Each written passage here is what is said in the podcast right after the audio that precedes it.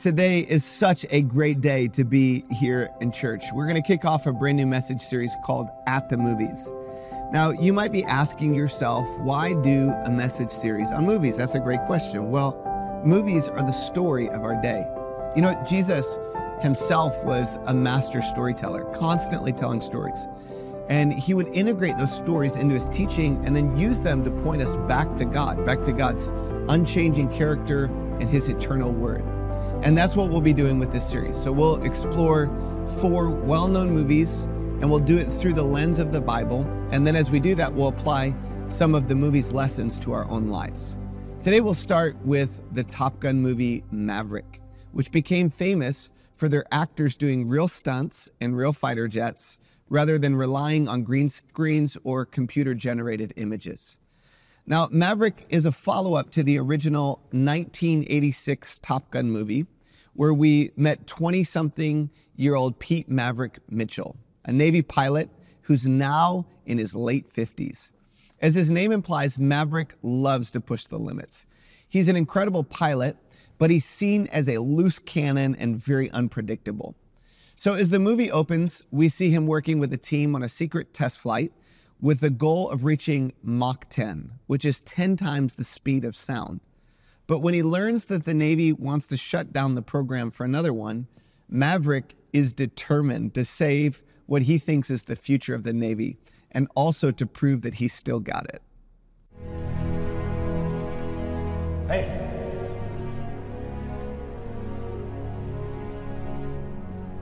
What is it? What? We've been ordered to stand down. They're scrapping the program. They say we fell short. The contract threshold is Mach 10. Mach 10 is supposed to be in two months. Today's test point is Mach 9. Well, that's not good enough. Says who? Admiral Cain. The Drone Ranger. He wants our budget for his unmanned program. He's on his way to kill the test and shut us down personally.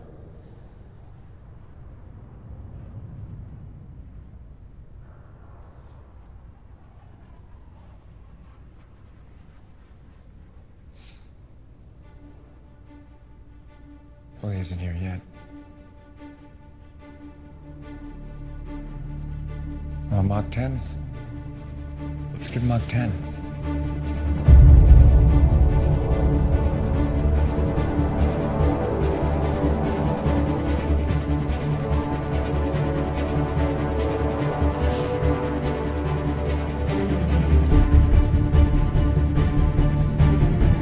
Now remember, the contract threshold is Mach 10, not 10.1, not 10.2, Mach 10. That should keep the program alive. I don't like that look, man. It's the only one I got.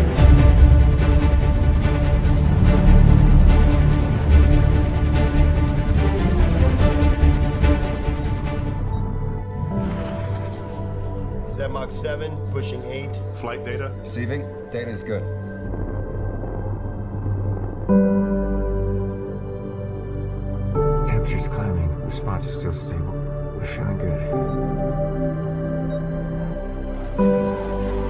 8.8? 8.9? Mach 9? He's the fastest man alive.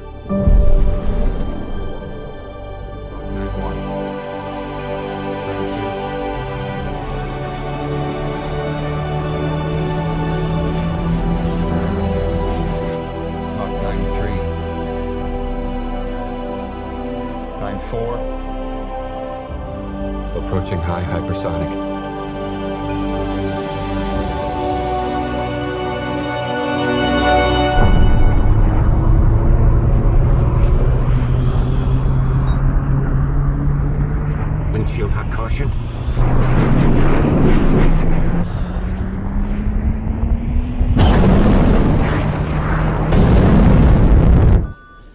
Surface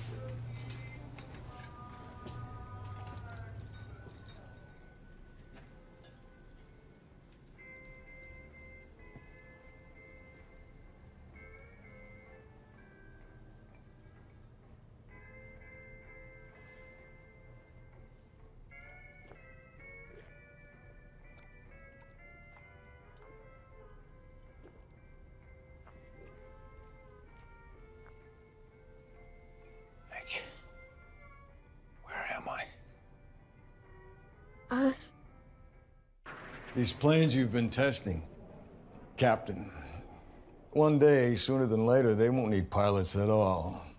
Pilots that disobey orders. All you did was buy some time for those men out there. The future is coming, and you're not in it. Escort this man off the base. Take him to his quarters. Wait with him while he packs his gear. I want him on the road to North Island within the hour. North Island, sir? Call came in with impeccable timing. For reasons known only to the Almighty and your guardian angel. You've been called back to Top Gun. Sir? You are dismissed, Captain.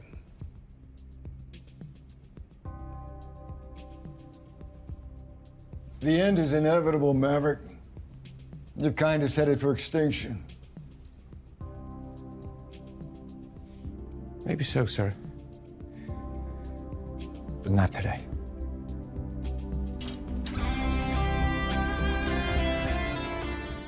Despite disobeying orders and failing his test flight, Maverick ends up getting called back to the Top Gun training program to teach younger pilots.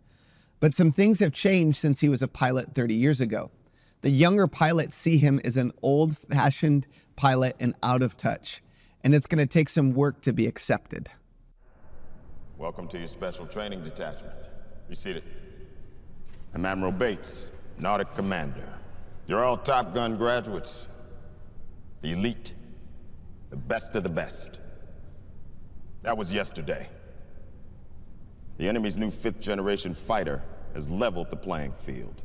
Details are few, but you can be sure we no longer possess the technological advantage. Success, now more than ever, comes down to the man or woman in the box.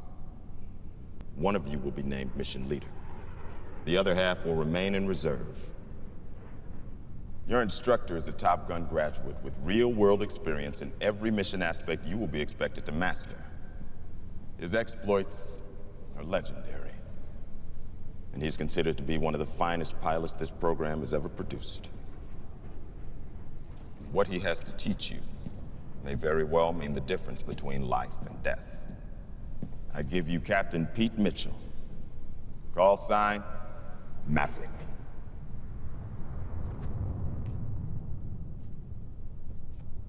Good morning.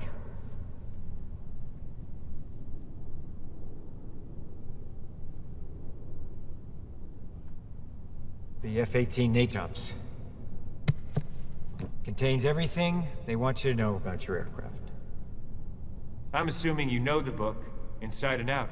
Got it.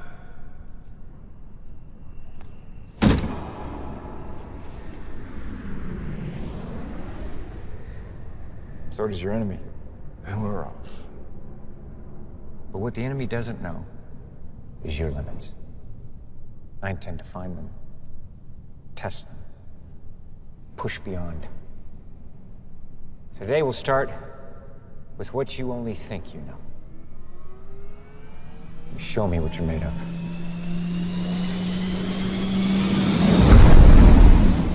Just like Maverick, we all have to figure out how to live in a world that is constantly changing. At the same time, no matter how much the world may change, we know we have an unchanging God. Hebrews 13 says, Jesus Christ is the same yesterday and today and forever. So, if our world is changing, but God is not changing, what does that mean for us? Today, from this movie, we'll look at three realities about change, as well as how we can best respond to them. Now, I'm going to give you all the big ideas on the front end, and then we'll walk through it. First of all, there are some things that will change, whether I want them to or not. Secondly, there are some things that won't change, even if I do want them to change. And finally, some things can change, but it's up to me to change them. Knowing that things have changed, Maverick is first faced with the question of how to use his experiences and his skills to help this new generation of pilots. And the question that faces us is very similar. How do we think about our role in a world that is continually changing? You know, a verse that Pastor Rick has referred to often, Acts 13 36, is so appropriate here. It says, For David, after he served the purpose of God, in his own generation, he fell asleep and was laid with his fathers. Here we have our first truth I can live for God's eternal purposes in my generation. Now, even as the world is changing, I can still live for God's eternal purposes right now. I wonder if you believe that. Just because the world is different doesn't mean we can't live for God. In fact, it makes it even more crucial to understand God's eternal purposes for us found in the Great Commission and the Great Commandment evangelism, discipleship, fellowship, ministry, and worship, which aren't limited to just one time period or one generation. They're meant to be lived out in every generation and every people group. That's God's plan, that's His purposes for us. Now, our approach can still be aligned with both God's grace and truth, which also acknowledges that the people we're called to love and serve are living in a changing world which is changing them too. So it's important for us as we understand that I still can live with God's eternal purposes as the focus of my life. I can adapt my approach without copying culture. This is very important. In Matthew 9, some religious leaders were upset with Jesus because he wasn't fasting like them. And in response, Jesus says, No one puts new wine into old wineskins, for the old skins would burst with pressure spilling the wine and ruining the skins. New wine is stored in new wineskins so that both are preserved. See, old wineskins have grown stiff and brittle, and they can't expand to receive new wine. So, new wineskins are still stretchy and can expand to receive it. Now, Jesus is using this metaphor to call the religious leaders and the people of his day with their attention back to what's most important what's more important than religion. That's realizing that their long awaited Savior and Messiah has come. He's here with them. And He's establishing a new covenant based on personal transformation through God's grace, not external performance through religious rules. Now, let me explain how I think about this on a personal level. Currently, many of you know I have two teenagers. Both will be in high school this fall. Almost everything that they do in their school now in this day is on a computer. And it kind of bothers me. Some of you parents will relate to this that we have so many devices at home. And if I'm honest, I can get super frustrated and have such a hard time knowing if my kids really need to do homework or they just want to play on a laptop for another 30 minutes before going to bed. Any parents out there relate to that? Well, personally, I would love to go back to the good old days when we walked back and forth to school with you know the snow uphill both ways before computers with flip phones without the distraction of devices but guess what it's not going to happen we're in a new reality new world and it's much better for me as a parent to focus on helping my kids learn how to function in a world with technology and how to think wisely and critically about being in control of their devices rather than the devices being in control of them. Now, this is a little bit painful because I have the same tr- struggles. And I'm not really sure that we're winning this war at home, but I certainly know that we're working at it. Andy Crouch, one of my favorite authors who writes several great books about this subject, says in his book, Culture Making, that followers of Jesus tend to gravitate toward two extremes. One is to condemn culture on one hand, and the other is to copy or conform to culture on the other hand. And in his book, he actually suggests a third alternative, which is to create or shape culture. Now, this requires an upstream way of thinking. So a good question then becomes less about like how do I not get swept into all the mess, but actually how can I leverage the changes in our world to accomplish God's purposes? Like how can I use the technology and the things that are around me to make a difference? In a changing world, we have to change too. But that doesn't mean we sacrifice God's principles or his purposes. On the contrary, it means we have to discover what it actually means to hold on to those no matter what, and to see how to stretch and adapt in new ways to fulfill the purpose of God that we're called to, his five eternal purposes. And that's what Maverick has to figure out how to do this, how to reach a new generation, but stay true to what he knows to be true as he starts teaching young pilots. Guys, that's a lot of push-ups. Well, uh, they don't call it an exercise for nothing, sir. You got yourself a deal, gentlemen. Lights on. Let's turn and burn. Fanboy, you see him? Nothing on the radar up ahead. He must be somewhere behind us. Let's try not to get fired on the first day. Tally, tally, tally! Maverick's coming in! Right left! Wicked left! Hey, man, where's your wingman? Rooster, where are you? I got you, Doc. I'm coming. Hang in there, hang in there. Hurry up, man, hurry up! Look at that, brake light. Are you Rooster just saved your life, fellas, but it's gonna cost him. Not this time, old man! Don't let him get you, Maverick.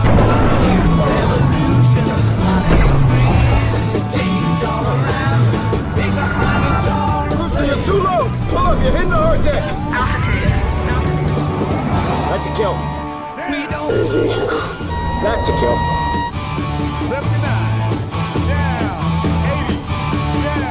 Who's next? I got you, Omaha. So now let's talk about the things that don't change over time. One thing is true about Maverick his skill and precision are still intact. But there's another part of him that's burdening him, and that's his past. In the last movie, Maverick decided to engage in a dangerous maneuver that caused him to lose control of his plane, ultimately leading to his wingman Goose's death. Ever since then, he's been haunted, questioning his abilities and living with shame and regret. For us, it's easy to get stuck dwelling on things we could have done differently. I wonder what is the thing from your past that still haunts you, that you're allowing to still limit you, define you, or even hold you back. Sometimes just one conversation can shift everything for us. And this happens for Maverick. He visits Iceman, the commander of the fleet, who's dying of throat cancer, and shares his fears about sending one of his pilots, Rooster, who's also Goose's son, on a dangerous mission. Don't worry about me. What can I do for you?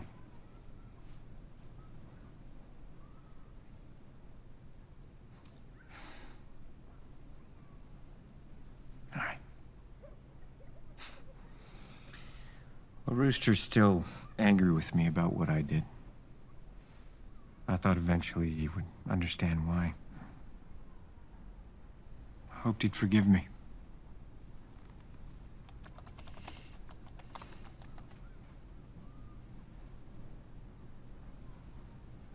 The mission is less than three weeks away. The kid's not ready.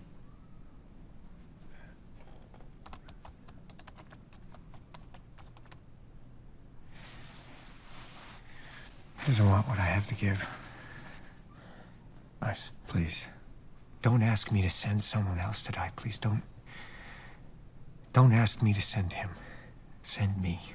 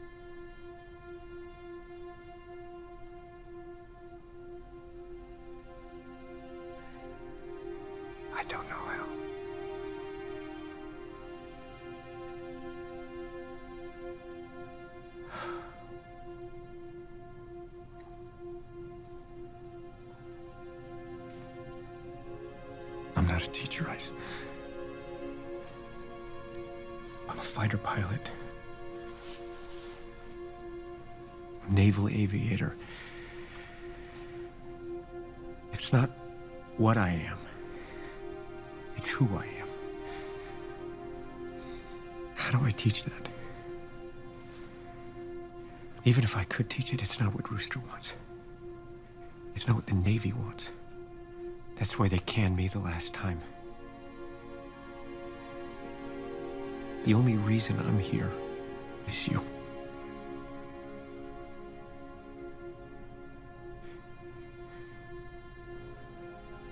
If I send him on this mission, he might never come home. And if I don't send him, he'll never forgive me. Either way, I could lose him forever.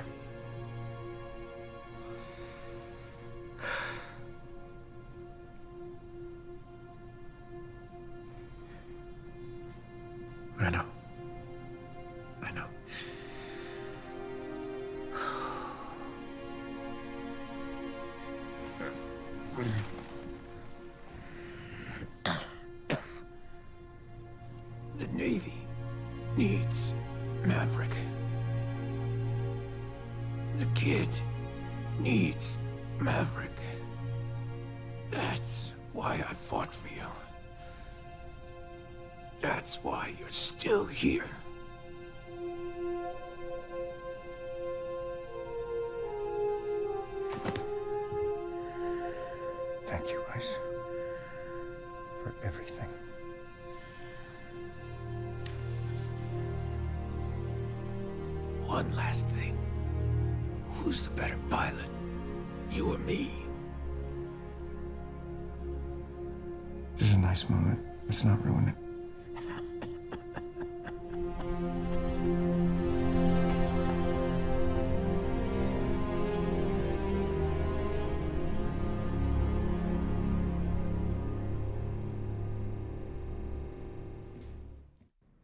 Wow, what a powerful moment when Iceman repeatedly tells Maverick, it's time to let go. And Maverick responds, I don't know how. So many of us can relate to that. How do we let go of the pain from the past? Well, Romans 8 tells us it says, So now there is no condemnation for those who are in Christ Jesus, those who belong to Him, because you belong to Him. The power of the life giving Spirit has freed you from the power of sin that leads to death. Such a beautiful verse that speaks of what happens when you transfer into relationship with God. Sin, shame, your regret from the past, it doesn't define you. Now, there's value in learning from our past. Our, our past doesn't have to define our future. We can get lessons from it. But it's so important to recognize because of Jesus, you can move beyond regret, self condemnation, and instead you can live with freedom today. This is very important for all of us. And I want you to write this down. I can learn from my past without letting it define me. Can learn from my past without letting it define me. If you put your trust in Jesus for the forgiveness of your sins, you don't need to hide certain parts of your life out of fear and condemnation. Instead, you can come to Him with all of you because you are completely freed from the power of sin and shame over your life. You can embrace the compassion and grace He has for you and rest knowing He redeems everything for good. I want to invite you today to define your life not by shame, but by God's grace. Here at Saddleback, we've seen so many people discover freedom through our Celebrate Recovery ministry. Healing is a process, and we all have habits, hurts, and hangups that we carry with us. I want to encourage you to take the step and check out Celebrate Recovery at your local campus. This will help you get deeper, long lasting healing beyond what just a weekend message can offer. Now, in addition to the reality of our past not changing, there's another reality. It's a greater reality, and it's that God does not change. So He is a firm foundation that we can build our lives upon. Here's an important point I can anchor myself in the truth of God's word and His character. I want you to hear this again. I can anchor myself in the truth of God's word and in his character. I love these words from Psalm 119.89 that says, Your eternal word, O Lord, stands in heaven. Your faithfulness extends to every generation. As enduring as the earth you created, your regulations remain true to this day, for everything serves your plans. He's the same God. And Jesus reinforced this truth in Matthew 24, saying, Heaven and earth will disappear, but my words will never disappear. Sometimes we get so hung up on what we wish we could or should change that we forget to be thankful for some good, unchangeable things too. It gives me personally so much hope to know that God's character will never change. He will always be faithful. His word will always be dependable. And His grace is always enough. His word holds up as true. When we live in alignment with God's word, we experience joy. And then when we run against His word and against His design, we experience all kinds of problems in our lives.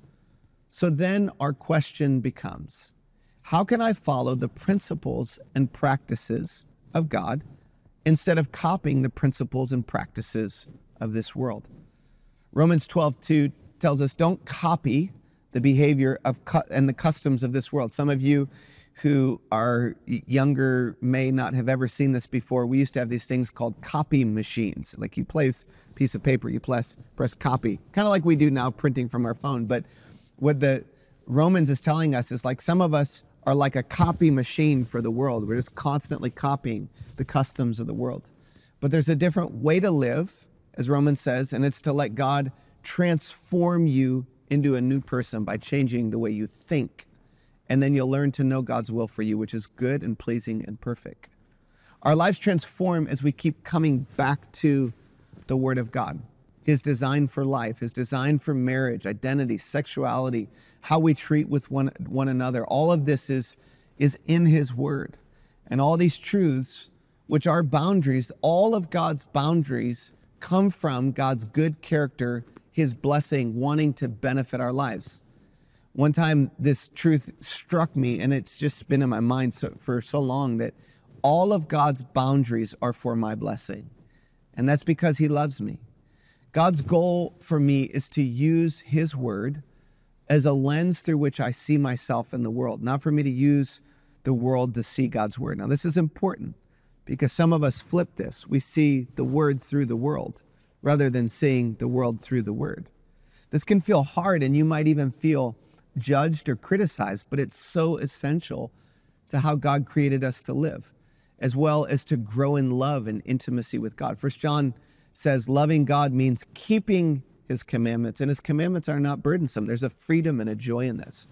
So, on a personal level, a daily habit of reading the Bible and applying it to my life has helped me so much in my own walk with God this morning. Just God gave me just a few verses to shape my thinking and bring me back to truth. And that constant habit has changed me. Even as the world's changed and there's some things that my past I can't change, this constant habit has anchored my life. No other book on the planet transforms our lives like the Bible. It's living and active. It's the Word of God. It's inspired and written by the Spirit of God Himself. So, if you don't have this habit already, can I encourage you to make a commitment to strengthen your habit of reading God's word, the Bible, daily, and to anchor yourself in God's eternal word? As we make space for Him to speak to us, He shifts our thinking, He, he refreshes our values to be around His values, and transforms the rest of our lives according to what He knows is best. Now, there's one final reality I want to focus on, and it's the reality that some things can change. But those things that can change are up to us. Maverick eventually realizes that his life can't just be about him anymore. The pilots need him. In fact, it's likely that without his help, they will fail the mission and die. When we think about this movie and the idea that some things can change, there's an important lesson for us. And I want you to write this down. I can accept responsibility for my life. I can do this in two ways, which are tied together. Number one, by changing how I see myself. And number two, by changing how I see my circumstances. Maverick originally saw himself purely as a pilot, not as a teacher or mentor, and he was held back by his guilt and shame.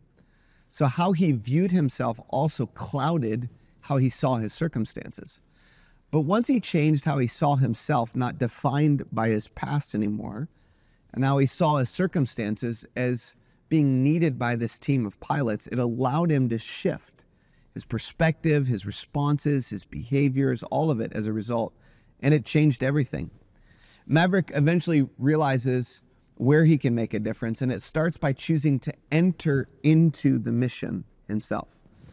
Now, this is where I go from seeing myself through Maverick's eyes and seeing it through the eyes of those young pilots.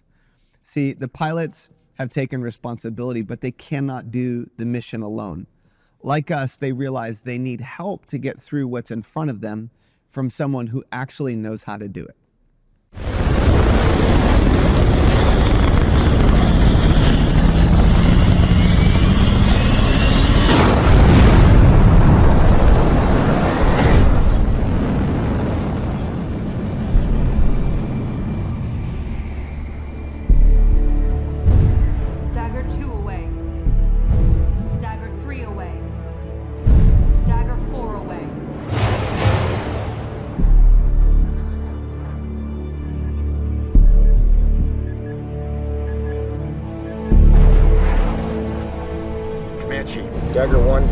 1, standby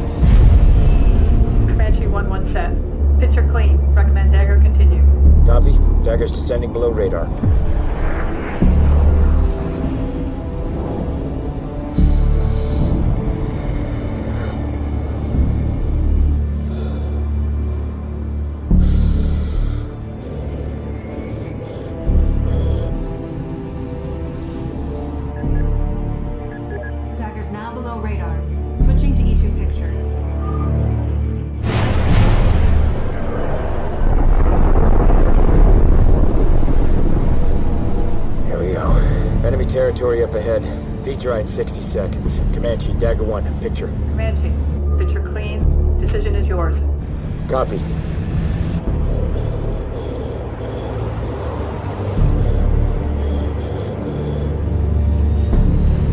Dagger attack.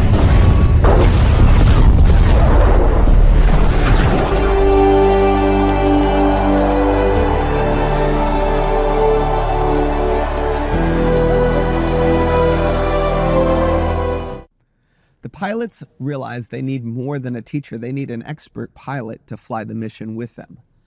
They can't succeed without Maverick coming among them, flying with them, guiding and directing them. Maverick realizes the same thing too, so he enters into the mission with them, which leads to their collective success. For us, this is why it's vital to remember I can only fulfill God's mission with God's help. Again, let me say it. I can only fulfill God's mission with God's help. We have a mission in front of us. We're called to change the world. Not all at once and not the entire thing, but little by little, we are called to bring the kingdom of God into our corner of creation where God has placed and positioned us. But we were never meant to do it on our own. Over and over in the Bible, God's people try and fail as they try to live the way they're supposed to on their own power. No matter how much they try to change, when they tried to do it on their own strength, it never lasted for long. They couldn't do it, they needed help. But everything changes with God. In fact, in John 1:14, the whole narrative of the Bible is pointing towards how God's going to change the story. John 1:14 says, "The word became flesh and dwelt among us." That word dwelt is related to the word tabernacle. God came and tabernacled among us. Just as God entered into a tent in the midst of the Israelite camp, God pitched his tent among his people by coming to dwell among us in the form of Jesus. God knew from the very beginning that we would need his help, so he decided that he himself would come among us and live on mission. Now, Jesus was more than a teacher or an example for us. He was the only one who could succeed at the mission we have been called to to be reconciled back to God, to have eternal life, to live and freedom and help free others with God's love and truth. The sin of humanity made that impossible. But through Jesus' sacrifice on a cross, his resurrection, we are now able to have direct, personal, intimate friendship with God, an eternal life beyond this world on earth when we choose to put our faith in Jesus. So God is not some distant, far off being, far away, expecting us to accomplish his calling for us on our own. He's near. He's near to us and he's with us and he's for us. He wants us to place our faith in him. And as we trust in him for salvation, as we come to him for relationship, the scripture says that his spirit comes and dwells within us. John also says this, and, and I will ask the Father, and he will give you another advocate who will never leave you. He is the Holy Spirit who leads you into all truth. The world cannot receive him because it's not looking for him and doesn't recognize him. But you know him because he lives with you now and later will be in you. Today you might be flying solo without help or direction. Jesus came to model the way for us, and more than that, he made a way for us to have direct relationship with God. God wants to show you how the mission is meant to be flown and to fly it with you. He wants to free you from shame, to comfort you with your fear, to guide you with your doubts and uncertainty, to empower you to grow into the person He's made you to become. He wants to show you how to live out the unchanging purposes He's given to you, even in a changing world. I pray today that you will be reminded that although the world will change, God will never change.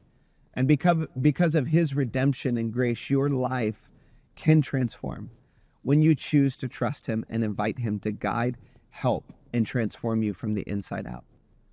Now, as we conclude in prayer, there are two invitations I want to invite you to receive. The first one is to open your heart to Jesus, to let him be in charge of your life. If we were using an airplane analogy, we would say to let him be the pilot of your life by opening your heart to him for the very first time.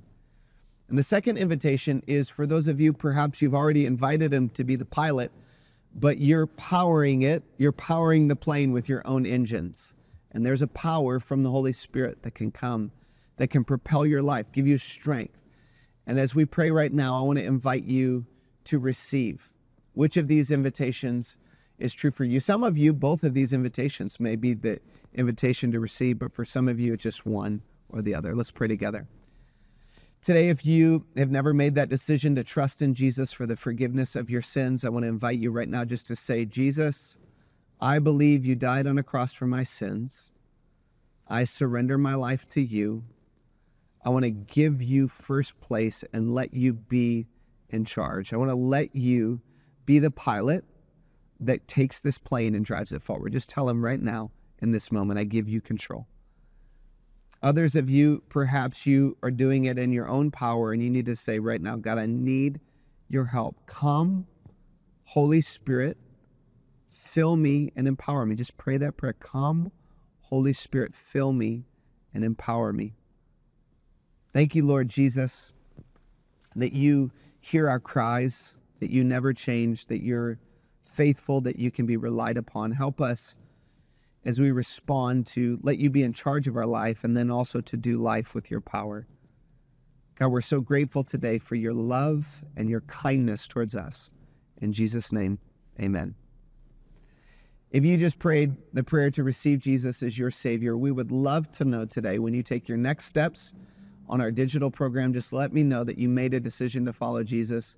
If you prayed to receive God's power and live life with the Holy Spirit guiding you, I'd love to know that as well. But I want to say congratulations on taking these steps to trust an unchanging God in a changing world.